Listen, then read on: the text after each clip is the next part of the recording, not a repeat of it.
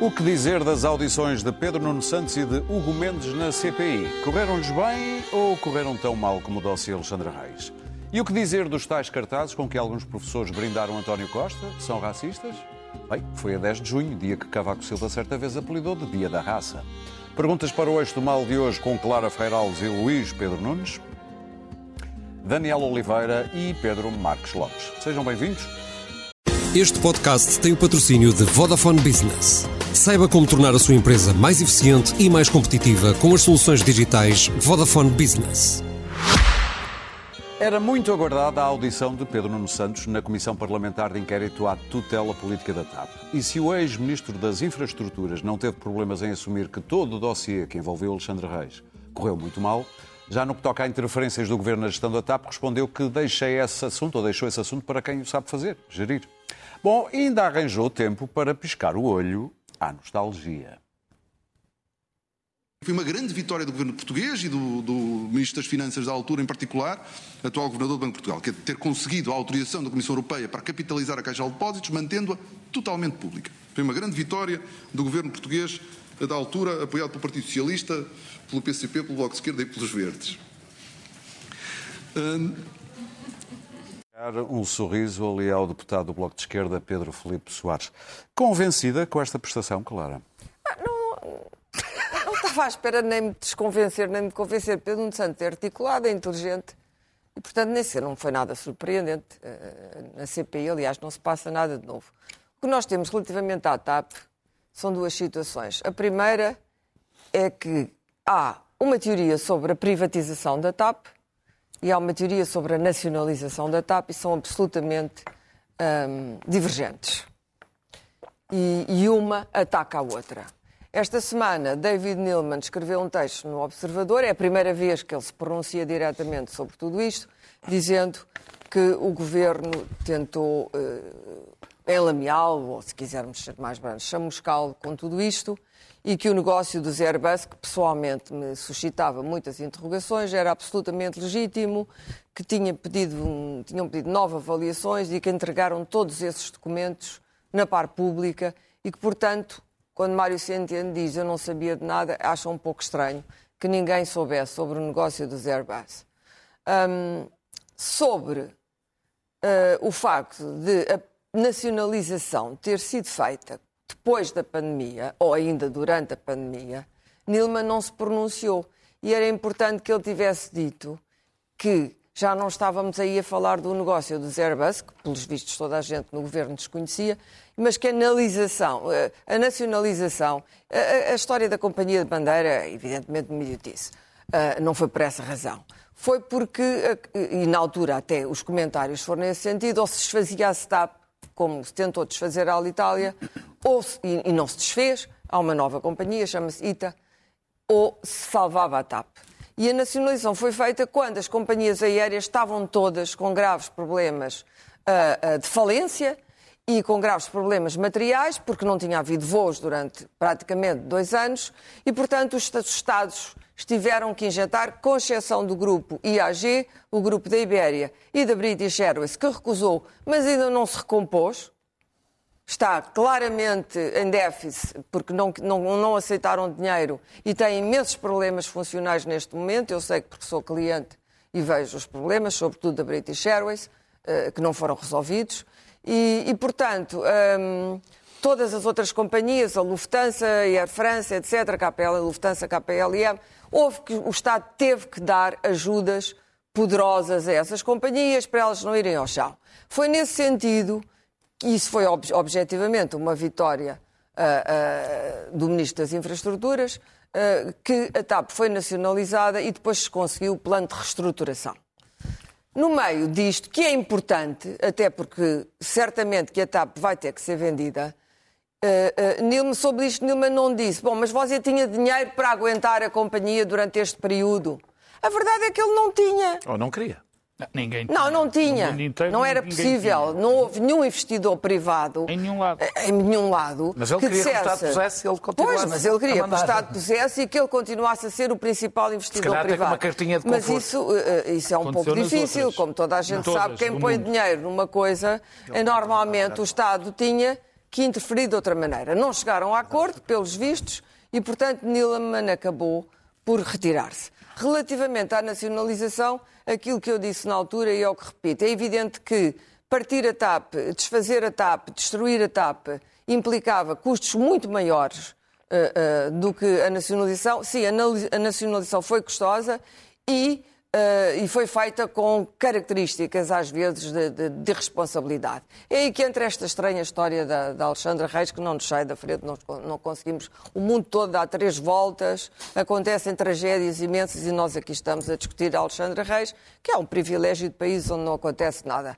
E, portanto, a senhora recebeu o tal meio milhão de euros. Mas já mais gente já tinha recebido mais do que a senhora. E imensa gente, pelos vistos, recebeu dinheiro da Olha, TAP durante anos. Talvez tirando aqui estes cinco. Estes cinco Convivas. Quatro Nada. cavalheiros e uma senhora. E, portanto, ah, ah, ah, as consultoras receberam imenso dinheiro. Eu li, Recebem sempre, claro. li com imenso espanto Recebem que sempre. receberam 16 milhões de euros para ajudar à privatização. Até depois, eh, até houve uma que depois os foi- 16 milhões de euros na- da, da consultoria. Eu sei que as consultoras são caras e eu, infelizmente, não trabalho em nenhuma. Mas, Também não querias. senão não estava aqui a debitar estas, estas inanidades sobre as consultoras. Mas são inanidades. Isto, não é, isto, nada disto é verdadeiramente importante. Vocês já repararam, isto entretém imenso eh, o espetáculo político em Portugal. As coisas importantes não estão a ser ditas, não é? Por exemplo, um curso, o chamado curso superior em Portugal vale muito menos hoje do que valia, que as taxas de juros do Banco Central Europeu voltaram a aumentar, ou seja, as pessoas vão ficar com mais dificuldades para pagar a casa, etc, etc. Os problemas habituais da pobreza, as greves sucessivas dos transportes públicos, eh, que irritam toda a gente que usa transportes públicos, etc, etc, etc. Mas, além da catástrofe em que se está a tornar o ensino público. Para terminar, e, portanto, eh, vamos continuar a discutir os... Eu já quase que dava os 500 mil euros para não ouvir falar mais de Alexandre Reis. Mas a 500 senhora... Mais 500 mil. Acabou. Comparado com as consultoras, meu, meu amigo, é, é é uma Pedro? gota d'água. Dá para 32. O que é certo é que a privatização custou muito dinheiro, a nacionalização custou muito dinheiro e ambas foram feitas, uma a seguir à outra, por razões diferentes. A privatização foi feita por uma razão, ambas cometeram erros. E em ambas houve eh, irresponsabilidade, mau serviço da TAP aos clientes, etc. Também não foi este mar de rosas que Pedro Nuno Santos diz, porque a TAP prestou péssimos serviços durante um certo período, no princípio, quando ele foi para lá. E depois desentusiasmou-se. Onde eu acho, eu acho que ele falou verdade, foi articulado, e eu acho que quando ele disse que se demitiu, e que se demitiu-se, quando ele quando se demite, demite-se, por causa de Alexandre Reis, mas na verdade, eu acho que ele já tinha levado o tiro de António Costa quando foi aquela cena do aeroporto de Montijo. Ele estava cheio de razão relativamente ao aeroporto. Continuamos sem decidir a questão do aeroporto. Outra coisa relativamente voltou a falar disso na Comissão hoje. Sobre a qual não falamos. E de se calhar para a semana cá estou eu novamente a dizer aos caros telespectadores que a Alexandra Reis não sei quê. Portanto, a Alexandra Reis recebeu muito dinheiro, sim, porque foi de um cargo público para outro, não deveria ter recebido, já o devolveu, como dizem os americanos, move on. Pedro, a audição do Pedro Nuno Santos correu-lhe correu bem. Correu-lhe bem. Eh, É evidente que, para mim, é evidente que há três ou quatro temas que ele não tem razão. A verdade dele não é suficientemente forte para afastar as, as minhas e acho que de outras pessoas convicções, mas correu-lhe bem. É, é, as questões são simples, quer dizer, a explicação sobre o pedido de esclarecimento que ele faz eh, quando se sabe da indemnização eh, eh, não colam, eu não acho, enfim, lamento. Peço desculpa ao Pedro Nuno Santos, mas não acredito que tivesse sido só com aqueles detalhes por causa disso. Ele sabia perfeitamente aquilo que tinha passado. Eu, pelo menos, tenho como competente e capaz. E, portanto, acho muito difícil que ele precisasse daqueles esclarecimentos. O segundo foi a recontratação de Alexandre Reis. A explicação também foi, foi fraca. Porque o facto de ele saber, ou pelo menos o secretário de Estado saber que tinha tido aquela indemnização, devia o levar a pensar depois na contratação para a nave. Apesar, eu estou perfeitamente de acordo, acho que é público e notório, e não é só uh, público e notório, é mesmo nas pessoas do meio, que Alexandre Reis era al alguém muito competente. E depois uh, uh, a história de, da, da, mensagem que ele só descobre mais tarde. Enfim, são coisas que não colam e que lá está, a narrativa dele pareceu-me curta. Depois há outra que eu também tenho que dizer, aquela história da não interferência e ele desculpar que dava um aspecto de interferência o facto de ele ter aquele estilo. Enfim, convenhamos, eu lembro-me dele de se ter envolvido na questão dos carros. Mas ele assumiu isso. Eu, eu lembro-me. Disse que foi uma exceção. Eu- Não, não foi exceção, porque também negociou com sindicatos. Quer dizer, negociar com sindicatos. Isso atual também. Mal. Mal. Isso constitui também. muito. Portanto, é o governo não é, não é, não é, não é, não é, não é verdade a história da interferência. Ainda para mais ele deu a cara, estava constantemente a dar a cara pela parte. Mas em frente. Qual é o governo que No caso do despedimento de Alexandre Reis, acho que ele está coberto de razão. Contra a voz do povo, eu acho que ele tem razão. A indemnização era devida. O que? A indemnização era devida. A indemnização não é muito alta para aquilo que corre neste tipo de, de empregos e, neste, e na própria função pública. Ele deu vários exemplos que são bons. O problema foi depois a contratação e dele nada. desconhecer, e aí é o- o- o- a responsabilidade política que ele tem, dele desconhecer o estatuto de gestor público, mas aí, enfim, os, os advogados falharam, mas a responsabilidade é dele e, como ele diz, correu mal e ele teve que se vir embora. Agora, quando eu digo que lhe correu bem, é que ele. eh, nós todos achávamos, achávamos não, provavelmente achávamos que ele estava morto politicamente. E ele mostra ali que não está. Claro que também ajudou muito o facto dos deputados estarem cansados deste tema. E foram muito fracos a argumentar contra ele. Eu acho que há um cansaço generalizado dos próprios. Não tem a ver com cansaço. Dos próprios. são muito dos fracos pró- próprios. Sim, sim. Tem a ver com cansaço, mas Acho isso que eu já tinha aqui. mesmo. Mas isso eu já tinha aqui. PSD dito. é- Por exemplo, a história, é o PSD, eu fiquei escandalizado quando alguém não é, é suficientemente impreparado para ir dizer que ah, ah, nós tínhamos 10 anos até ah, que a, que- que a empresa tinha que ser sediada em Lisboa. E depois, claro, foi apanhado logo. Então, e pergunta-lhe Pedro Nuno Santos, então era daqui a dois anos que tinha que sair, não é? Quer dizer, falhas inqualificáveis. Agora, era uma sessão que tinha tudo para correr bem para Pedro Nuno Santos. E correu. Porquê é que tinha tudo para correr bem? Apesar destas falhas, e elas não foram suficientemente exploradas e trabalhadas, na minha opinião, nós temos o PSD, que parece que de propósito que pôs aquele deputado, respeito tenho por ele, a ser tão fraco, porque ao PSD convém que Pedro Nuno Santos saia bem. Já aqui disse a semana passada, volto a dizer, é a minha opinião, por muito que o Daniel se divirta quando eu digo isto, ao PSD a melhor coisa que lhe podia acontecer era Pedro Nuno Santos esfiar o PS. Porque, porque o chefiar o PS, liderar o PS, era encostar o PS à esquerda, o que era simpático para o PSD. Tu tens que poderia essa teoria Tenho, e, e acho que está assim. E por, por outros lados, para a esquerda, o Bloco de Esquerda, enfim, está assim resignado, parece resignado a, ser, a voltar a ser um, um pequeno partido, coisa que eu acho estranho. A E o PCP... até. Não, assim, Não é esta, não é dois, não é a dois. a dois, A dois é a dar do um Expresso não diz isso, longe disso. Muito muito longe disso. terminar, o PCP parece, o. PCP é, não, nega- não, não deixa de exibir o gosto, o que lhe apraz a figura do Pedro Nuno Santos. E, portanto, eh, eh, parece. O PCP apraz. apaixonado por, eh, Não Pedro gosta Nuno de Pedro, Santos, é não o que gosta. está não, não gosta, vê-se perfeitamente no, Mas, por no- acaso, eu acho que na, o- no- o- o no- Bruno Dias na comissão. bem. O Bruno Dias tem estado sempre bem, tem sido o Não melhor. acho que- não acho que mas, sempre, mas mas fora isso, bem. fora Muito isso, bem. e, e terminando, ah, quer dizer, acho que, acho que estamos, o PS acho que se vai começar a resignar. Eu acho que é uma péssima aposta para o Partido Socialista, uma ótima aposta para, para a oposição Mas é o direita. futuro do PS, na tua opinião? Mas hoje saiu reforçada a ideia de que este homem pode ser eh, o líder do PS, para gáudio de algumas pessoas que eu não vou nomear. Não sou- Confirmas ou desmentes, Daniel? Não, não, nem desmento nem confirmo. Não, não, Não tens opinião sobre o assunto? não. Diz-me. Tenho uma boa opinião sobre o Pedro Ah. Santos, já disse várias vezes. Agora eu não tenho uma boa opinião sobre o Partido Socialista. Tu portanto, continuas, a, oh, oh, oh, Se calhar- tu continuas se calhar- a acreditar que o calhar PSD vai governar sem o Chega. É fácil. Deixa-me só responder. É fácil. Se isso acontecer, eu nunca votarei no PSD.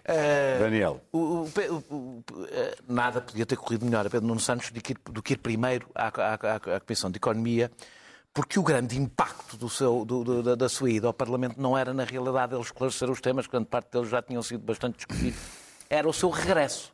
E regressou. Eu já tinha regressado. É isso, a semana passada. Ter ido à Comissão de Economia permitiu que ele regressasse a Esvaziou. falar de política, que é aquilo que ele é bom a fazer. Eh, eh, aliás, hoje também foi aquilo em que ele foi melhor. Foi quando discutiu a TAP, quando defendeu a sua, o seu ponto de vista sobre o que é que, o que, é, que- porque, é que, porque, é que, porque é que a decisão que tomou e que foi tomada foi correta. Aliás, dá um bom exemplo da, da Eslovénia, quando perdeu a sua companhia e o efeito, o efeito que teve, a explicar, do ponto de vista dele, porque é que não havia alternativa à nacionalização. Junta-se a isto o Gomes ter ido ontem à Comissão de Inquérito também ter ajudado a secar um bocado mais o, o, os outros temas mais eh, que nos têm ocupado eh, eh, mais tempo. vou passar aqui por duas ou três coisas, ou três ou quatro. um, sobre a questão de intrometer na TAP. Aí eu acho, ao contrário do Pedro, acho que ele tem toda a razão, quer ele, quer o Menos, que deram exemplos de como a oposição passou este tempo todo a exigir que o ministro se envolvesse na TAP. Na história das, da, das rotas, foi discutida aliás pelos dos comentadores, até no facto das maçãs, a história é gira. Isso é do, do, mas teve graça. Teve, é o, o, preço das maçãs no, no, no, sobre a questão da, da, da, frota. Eu acho, aliás, eu não eu até acho que Pedro Nuno Santos se envolveu antes e não devia ter envolvido quando falou dos prémios, por exemplo. Uh, uh, mas é verdade é que havia um consenso na política que o ministro devia ser responsabilizado. Por tudo o que acontecia na TAP. E estas coisas têm, uh, têm repercussões nos próprios comportamentos Ele fez da TAP a bandeira dele. Uh, uh, também, mas isso. E, o, pronto. Oh. E, e, a oposição, e a oposição fez da TAP a bandeira, contra, era a missão impossível. Uh, uh, Deixa-me falar. Era a missão impossível. Não foi. Na realidade, ele foi-se, reparem, ainda hoje é acusado das duas coisas: de se ter envolvido mais e de se ter envolvido menos. Ou seja, quando as coisas correm mal, ele é acusado de se ter envolvido, devia-se ter envolvido mais do que se envolveu. E depois nas outras é o contrário. Uh, uh, sobre a questão da demissão da, da, da, da Alexandra Reis, uh, eu, eu percebo perfeitamente o argumento para, para a saída de Alexandre Reis. Acho, aliás, um disparate dizer-se que a Tom Michel era uma tão boa profissional para ir para a nave porque é que foi demitida. É perfeitamente plausível o argumento dado que numa equipa que está a fazer uma reestruturação tem que haver coesão e tem que a, a líder ah, da equipa tem, tem, que funcionar bem. Então, acho, acho aliás, qualquer pessoa com que conhece organizações claro, acha isso, acha isso absolutamente normal.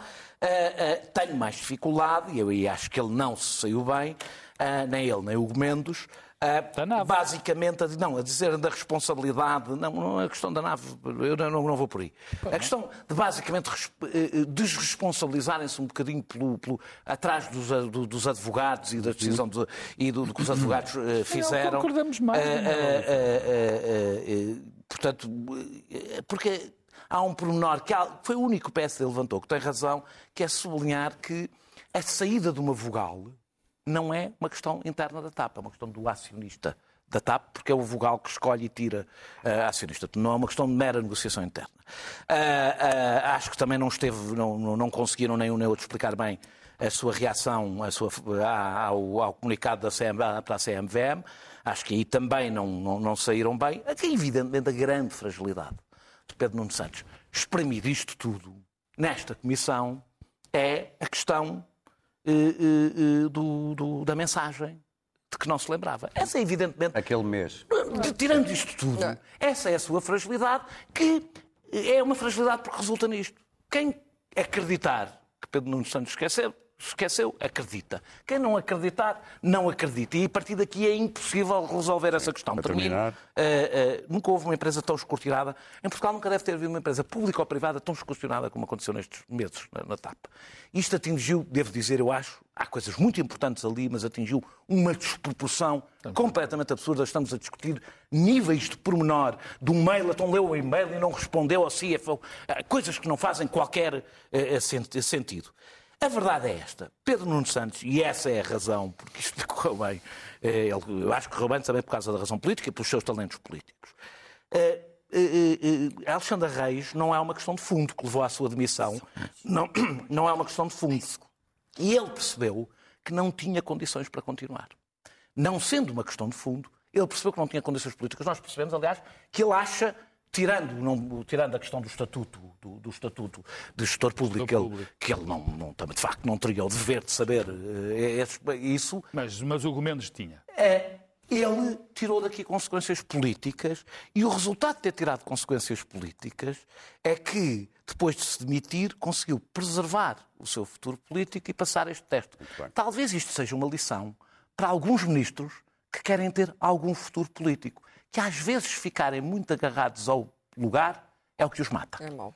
Bom, antes do Luís Pedro Clara, quer fazer uma coisa? Brevemente, eu acho que Pedro Nuno Santos é claramente mais, eh, eh, tirando aquela imaturidade inicial do tempo da Merkel, e não pagamos, não temos medo de ninguém, é claramente mais inteligente, mais articulado, mais combativo politicamente e mais bem preparado que a maioria Muito bem. daquela gente. E, sendo muito à esquerda para meu gosto, portanto, não direi, ah, eu ia correr a votar nele, no entanto, seguramente que é ele que vai ser o próximo líder do Partido Socialista.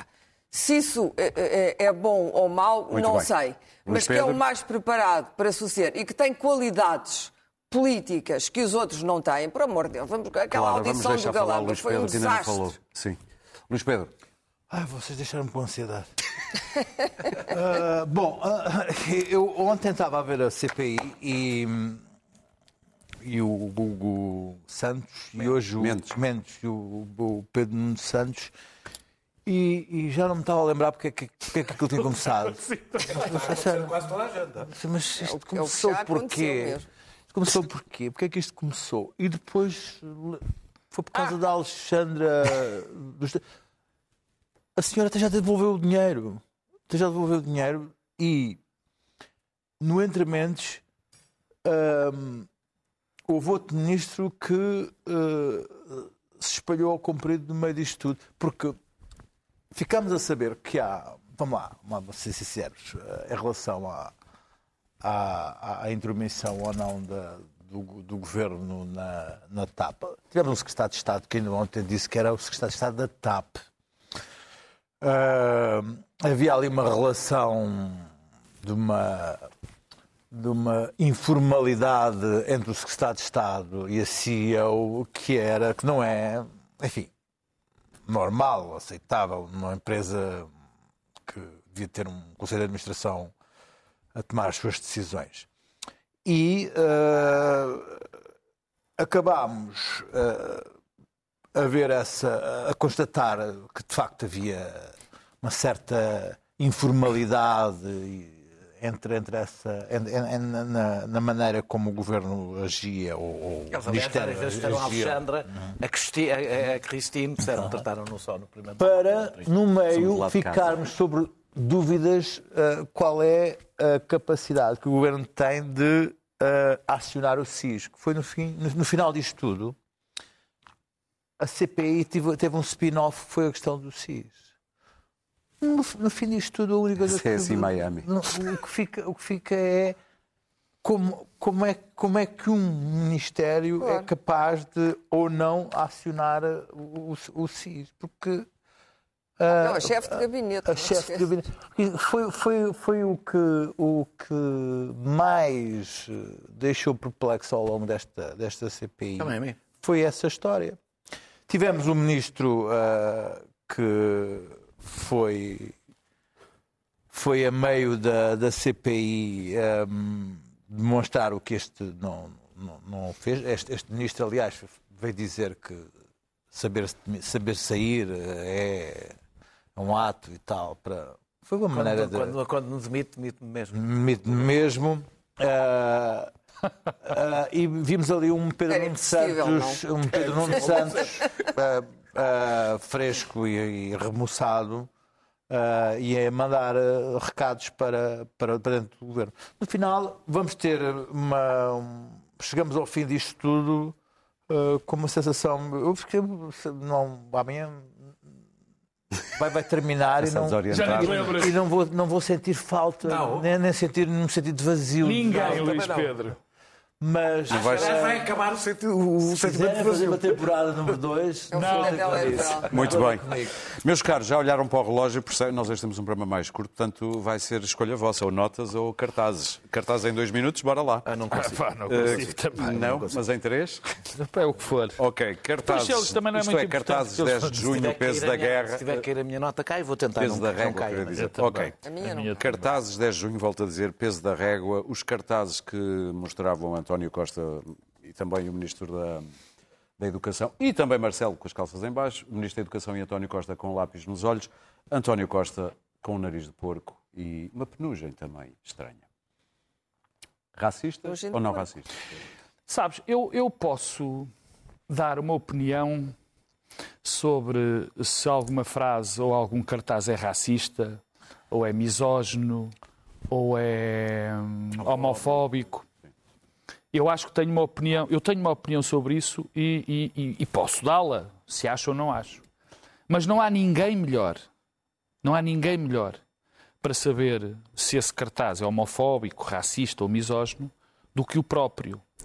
Porque essas pessoas é que foram, durante toda a sua vida, vítimas de racismo, de homofobia, no caso concreto, racismo, para não repetir as coisas. E, portanto, eu tenho por mim que António Costa sentiu que aquilo era racista. E, portanto, se ele acha que aquilo era racista, eu tenho que respeitar pelas razões que dei atrás. A propósito, é, é interessante, eh, eu, eu vi um tweet de uma senhora que é dirigente do PSD em Lisboa, salvo erro, da Assembleia Municipal de Lisboa, a Sofia V- Vala Rocha, Sim, Sofia Vala Rocha. tinha um tweet que me deixou não impressionado, porque eu sei que isto existe, mas que dizia: Todos os dias recebo WhatsApps em que António Costa é chamado chamuça ou indiano. No meio político onde me movo, a cor dele é usada como argumento. Os cartazes foram a expressão gráfica daquilo que circula nos bastidores, são a ponta do iceberg. Eu não me movo nestes meios, enfim, mas eu sou português, vivo em Lisboa e vivo no Porto e ouço isto, quer dizer, que António Costa é sistematicamente tratado por esses termos que eu até nem gosto de utilizar. Portanto, se ele achou, e eu não sou, quem sou eu para dizer que ele, é, que ele não se sente, foram com certeza. Agora, o que me chocou mais nem foi isso. Aqueles, aqueles cartazes são o grau zero daquilo que a política se está a tornar. E o que mais me impressionou, mais do que os cartazes, foram o relativizar dos cartazes. Foi dizer, ah, aquilo já aconteceu noutras alturas, aquilo não tem mal nenhum, aquilo é só luta política. E isto dá-me uma ideia de como é que está a política. Neste momento é, só sendo violento e insultuoso é que somos oposição. Aí é- é- precisamos ser assim. Só berrando que o Costa é um aldrabão, um mentiroso, um aproveitador destas coisas, que andam todos a gamar, é que estamos a ser contra o governo. Quer dizer, não basta dizermos que o governo é mau. Temos que chamar ladrão, temos que chamar mentiroso, temos que chamar, temos que dizer que isto, isto é tudo uma roubalheira, está tudo muito mal. E quer dizer, é preciso sempre gritar, gritar, gritar. E as pessoas que neste momento têm mais voz são aquelas que dizem as verdades.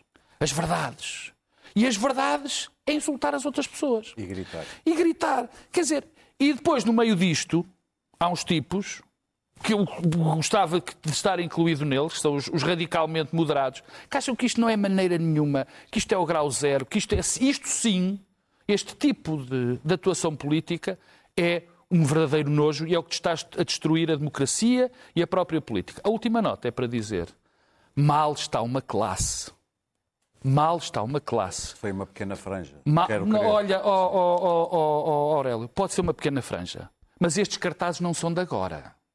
Tem acontecido em todas as manifestações dos professores. Eu não sei se são do Stop, são do Chega, são de quem foi. Sei que a FENPROF, organização que eu critico imenso, Mas demarcou-se. se Mas não foste tem nada a ver parte, com esta cultura. mas não tem nada a ver com esta, esta cultura revolucionária. Esta cultura revolucionária, revolucionária, Não, revolucionária nesse sentido. sim. Quer dizer, os professores é que têm que tomar conta disto. Mas se acham representados desta forma, O Daniel. Eu não vou, eu não vou debater o racismo, o- porque não quero entrar aqui numa parte interpretativa dos cartazes.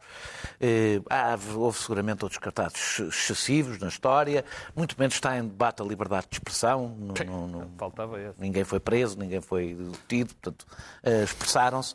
O cartaz é evidentemente muitíssimo violento, e eu- não é, é, o, é, o, é o nariz de porco, é os, é os, os lápis enfiados espetados nos olhos, é isto, estes cartazes perseguirem o próprio Primeiro-Ministro na sua caminhada, o que faz alguma diferença estarem numa manifestação. Bem, eu sobre isso, sobre a parte do conteúdo dos cartazes, resumo eh, o que disse o António, o cartunista, que é a ausência de conteúdo, era apenas um insulto aquilo. E essa é que é a diferença entre um cartoon que pode ser muito violento e tem um conteúdo político ou é estritamente insultuoso. Eh, eh, eh, eh, Eu acho que o que causou, quer eh, o que causou reação, porque é que este, este cartaz se tornou assunto? Bem, claro, seguramente pela reação do, do Primeiro-Ministro, do António Costa, mas não só. Os professores não são cartunistas. Portanto, aquilo não era uma manifestação de cartunista. Portanto, não vamos discutir qual era o objetivo do cartunista. O que torna aquilo assunto é que aquilo não estava, não foi um cartão publicado, era uma coisa que estava numa manifestação e perseguiu o Primeiro-Ministro. Ah, ahm, e eu, eu acho que isso tem a ver com o ambiente que nós sentimos. A razão de que isto se tornou assunto tem a ver com nós sentimos que aquilo corresponde ao ambiente. Se aquilo não correspondesse ao ambiente, se calhar não era assunto. Se nós não sentíssemos que aquilo corresponde a alguma coisa. Os professores eh, eh, exigem respeito, e com razão, e o respeito é uma coisa eh, importante no seu, no seu discurso, e esse respeito depende, depende de três coisas. Do seu estatuto social, que se tem degradado por causa da democratização do ensino e, e, por, e não só por, por, por causa da degradação do ensino, mas a degradação do, e a democratia, não queria dizer degradação, desculpa, a, a democratização do ensino, eh, eh, que levou à democratização do- da própria docência, portanto, é normal que o estatuto social não seja o mesmo que foi no passado, por causa da forma como o Estado trata os professores. Maria de Lourdes Rodrigues, que disse que perdi os professores, mas ganhei o país, como se fosse possível perder os professores e depois não perder o país. Ah, ah, ah, e, e- e pela forma, e pela forma, forma como os professores terem transformado basicamente pau para toda a obra burocrática e até por razões materiais. E pelo comportamento público e público e, e profissional dos próprios professores, que também depende disso. E é difícil para um, país, para um país que olha para a televisão e vê pessoas que sabe que dão aulas a miúdos, com um cartaz perante alguém que estão a contestar, com lápis enfiados nos olhos e cara de porco. É difícil as pessoas não sentirem, isto não. Ou seja, faz toda a diferença serem professores. Para mim, faz toda a diferença serem. Se aquela manifestação fosse de outra classe, eu provavelmente nem estaria a debater aqui. Deixa-me só eh, terminar eh, eh, eh, diz- dizendo isto. Eu acho que os professores. Há uma radicalização dos professores porque há 12 anos de lutas adiadas que caíram agora todas ao mesmo, ao mesmo tempo. Há uma espiral de agressividade. Há uma uma transposição do ambiente das redes sociais para o confronto público e político, mas a coisa que mais me impressiona, isto é geral, não é sobre os professores, bom. é que eu acho que quase não temos radicais hoje, ao contrário do que é dito. A tina da forma como se governa acabou com qualquer tipo de radicalismo político. O que nós temos é cada vez mais pessoas extremistas e não é a mesma coisa.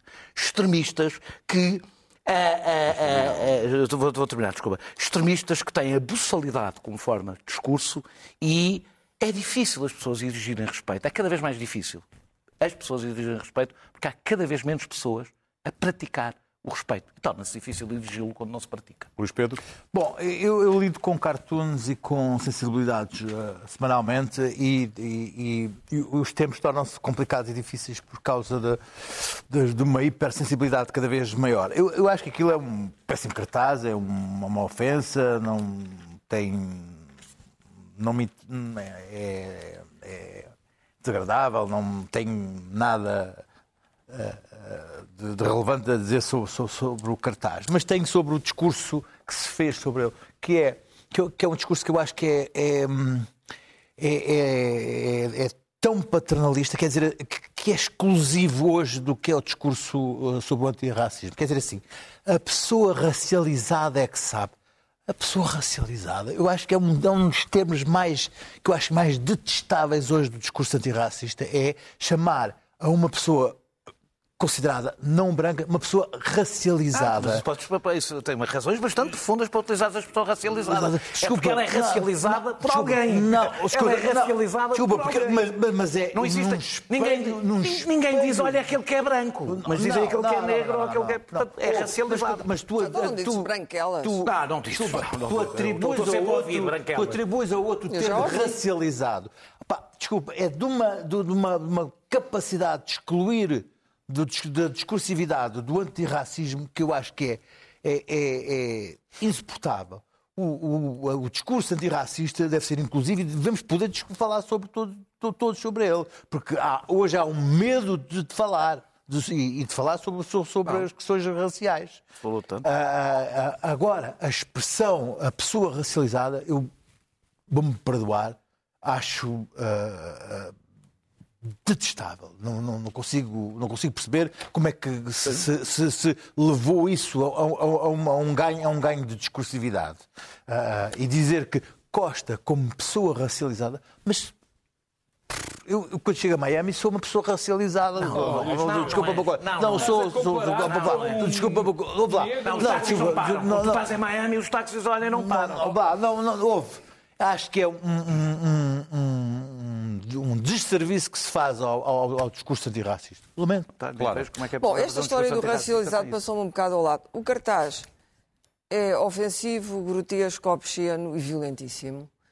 E, e não, não, eh, não faz nada pela causa dos professores.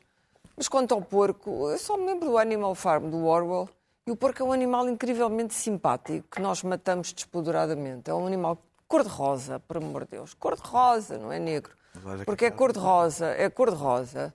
E, e, é um animal estimável, aliás, bastante mais inteligente do que, do que supomos. Portanto, ao lado, o não gostei dos, dos, dos, dos lápis enfiados nos olhos. É, isso por acaso a mim também faz Achei mais, mais, mais muito pior do que o porquinho, que não é nada racista, é, não tem é nada a ver com o racismo. O porquinho não é nada racista, não tem nada a ver com o racismo. Costa jogou aquela carta que ele sabe que pode jogar ah, de vez em quando. Não, acho nada. Sim, mas em Portugal, sabes que o racismo é, é como a homofobia, tem muitas variações coloquiais que depois não. que são deixaram de ser ofensivas por serem muito usadas, foram sempre Deixaram muito usadas, mas que não são usadas, são usadas nos bastidores, mas não são usadas contra é as pessoas. Mas foram sempre usadas, é como os maricas. Toda a vida ouviste dizer os maricas e, os maricos. Não, não está certo, mas então- existe. Pronto, existe. Vamos às deve notas. ser combatido, deve, mas não deve ser proibido. Dito isto, dito isto, os lápis nos olhos é uh, uh, contém aquela imagem um arsenal de violência física que eu acho perigosa, desagradável, desagradável, um incitamento à violência, muito mais importante que a questão de, de racial ou, ou, não racial. Notas, Clara. Porque uh, uh, uh, os professores não ganharam absolutamente nada e não devem querer aqueles cartazes por perto, porque se querem o respeito, ali não tem respeito nenhum. E sobre o respeito, devo dizer o Alexandre O'Neill dizia bem, no país do diminutivo, respeitinho é que é preciso. Notas. Daniel, números da pobreza, sim. Portugal e Roménia? É, sim, o Eurostat, o risco, o risco de pobreza na Europa é de 21,7, que é enorme, 95 milhões de pessoas num dos continentes, no continente provavelmente mais rico do, do planeta. Em Portugal, ele caiu bastante, eh, não, Portugal caiu bastante, caiu no mau sentido. Na pandemia aumentou, eh, passou para 13 terceiro, eh, passou de 13 terceiro pior em, em, em, em 2020 para o oitavo em 2021 e agora, eh, portanto, caiu mais do que a União, a União Europeia. Isso tem a ver com, eu acho que a proteção foi desadequada durante Caímos a pandemia. Ranking, Caímos no sentido de uh, ficámos pior. Ficámos pior. pior exatamente. Uh, uh, e, e, a nossa dependência em relação ao turismo. Agora, em 2022, recuperamos, portanto, aconteceu com isto que está a acontecer com outras coisas, e recuperamos mais do que outros, e passamos a estar como o 12 pior, portanto, mais ou menos a, a, a tabela, com 20,1% abaixo da média europeia, o que é uma coisa extraordinária. Em primeiro lugar, destacado está a Roménia, que, eh, eh, que, que, que, que é, eu falo da Roménia porque é aquele país que nos vai, está a ultrapassar. Toda a gente já disse que nos ultrapassou. Oh. E estamos todos muito invejosos porque tem um PIB per capita em paridade de poder de compra agora maior do que o nosso. O que diz que quem olha para a Roménia a ultrapassar-nos tem determinados critérios em que a vida das pessoas não conta. A, a, a, taxa, de, a taxa de pobreza na Roménia dos trabalhadores, só dos trabalhadores, é maior do que toda a nossa taxa de risco de pobreza. Ou seja, há mais, em percentagem, mais trabalhadores, pessoas que trabalham em risco de pobreza sim, do, que, do que, aqui. Isto diz qualquer coisa do modelo económico da Roménia, usado como propaganda, sobretudo pela direita, usado como propaganda, qual é o modelo económico que eles acham importante para ultrapassar o, o PIB. Portanto, a Roménia não é exemplo para nada e diz bem dos valores das pessoas que a têm como modelo claro. quando olham para eles ultrapassados. Tráfico de crianças, não, tráfico de não, frágil no Mediterrâneo, não, aliás. Não, é tráfico, é tráfico, mas não é de crianças, Sim, isso é, é o Luís Pedro. crianças, Sim. um barco com mais de 700 pessoas, não sabemos quantas, nunca saberemos quantas, nunca saberemos quantas estão na jazida do Mediterrâneo, um, mas eu não vou falar do que é que aconteceu, porque eu acho que deve, vai, tem que haver uma investigação para saber exatamente o que é que se passou com a guarda costeira grega e aquele barco. O que é importante é nós percebermos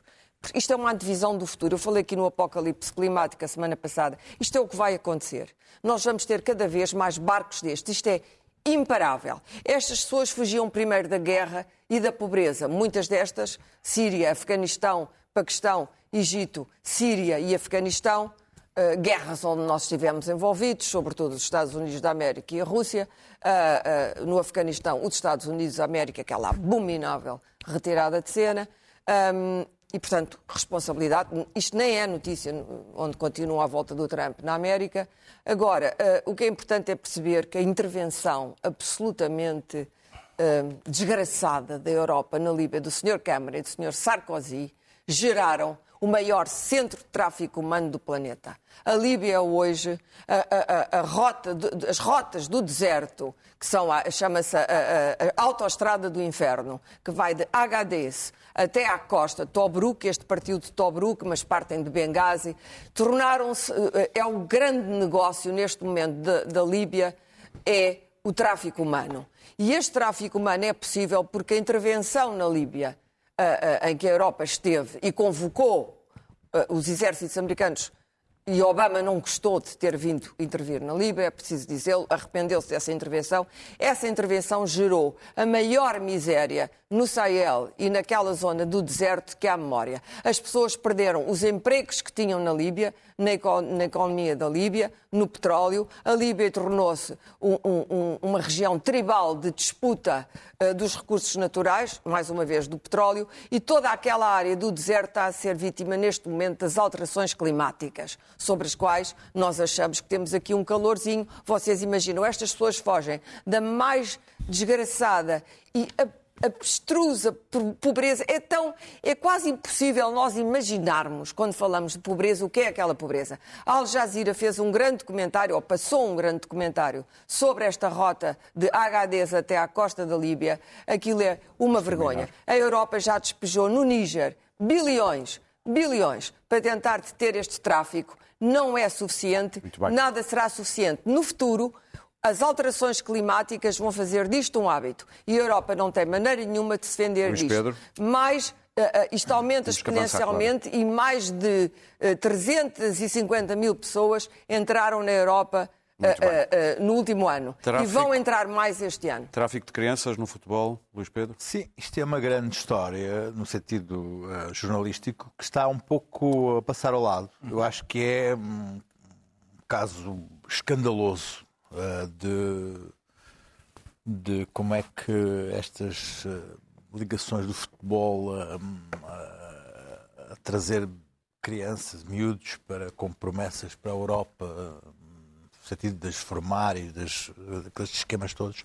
E o que está a passar-se uh, nesta academia Bisport, em que há 36 menores que não tinham passaportes. Uh, uh, recolhidos e não podiam sair. Acho que isto é, é de tal forma escandaloso que, não, que a nossa indiferença é um, é um bocadinho uh, absurda. Isto é a primeira coisa que eu tinha a dizer. A segunda coisa que eu gostava de ouvir dizer é os meus colegas dizerem que Uh, uh, que eu sou que, que eu pertenço ao movimento antirracista deste país porque vocês há bocadinho é porque vocês há bocadinho vocês há bocadinho vocês há bocadinho eu já sei como são as redes sociais e, e, e só para, és antirracista e as redes sociais não prestam para nada pronto está dito Podemos avançar podes, para. Podes terminar o programa. Não, calma. O Pedro ainda traz aí uma efeméride, enfim, triste. Não, não é bem. É, é uma mistura. António de... Variações é uma... e, o, e o Pride que vem aí, não é? É uma mistura do, do António Variações com, com uma. com, enfim, com uma espécie de uma. Uma comemoração que também se. Aqui há dois ou três dias fez 39 anos que, que morreu o António Variações o rapaz lá do meu distrito foi um tipo absolutamente extraordinário. No que trouxe distrito? Do meu distrito de Braga. Estou um pouco confusa com os teus distritos. meu distrito de Braga. Sei que era a Lapa. Eh, era um rapaz ali de, de, de ao pé de Braga. E, hum, e ele não só foi um artista extraordinário, um inovador na música, mas também foi, acabou por ser uma espécie de um ícone de, do, movimento, do movimento gay e isso era ao menos no caso dele, ele era sobretudo era um músico espantoso. Mas no sábado há uma marcha, uma marcha que é todos os anos, é uma marcha de Pride, de, que celebra o orgulho de, de, uma, de uma comunidade que eu espero que deixe de ser uma comunidade para se integrar na grande comunidade de toda a gente, onde não seja preciso identificarmos as comunidades pelos seus, pelos seus afetos e pelos seus amores, não é? E há uma descida de, da, do Martim Muniz, até, não é bem descida, do Martim Muniz até a Ribeira das Naus. Eu venho falar disso porque nós vivemos uma altura onde começa a estar, começa a, a reviver-se um, um, uma certa tolerância perante a discriminação. Cada vez há mais países, têm aparecido países que estão a criminalizar outra vez a homossexualidade, vários. E mesmo em Portugal o discurso normalizou-se, quer dizer, ai, já não se pode dizer isto, ai, não, já não se pode dizer aquilo. E, e isto é, é, é, para nos lembrar que os direitos de, de, que nós andamos todos a lutar para que, para que sejam reconhecidos, que o fim da discriminação seja um, não, é, não é nada de adquirido. E nós temos que permanecer atentos a lutar pelos, por aquelas pessoas que foram durante séculos e séculos e séculos e séculos indiscriminados, maltratados e ofendidos e que continuam a ser. Porque se assim não for, o corpo é que paga. e é assim vamos embora com o António Variações. Voltamos na próxima quinta-feira. Para quem nos está a ver em direto, se nos está a ouvir no podcast, até à próxima.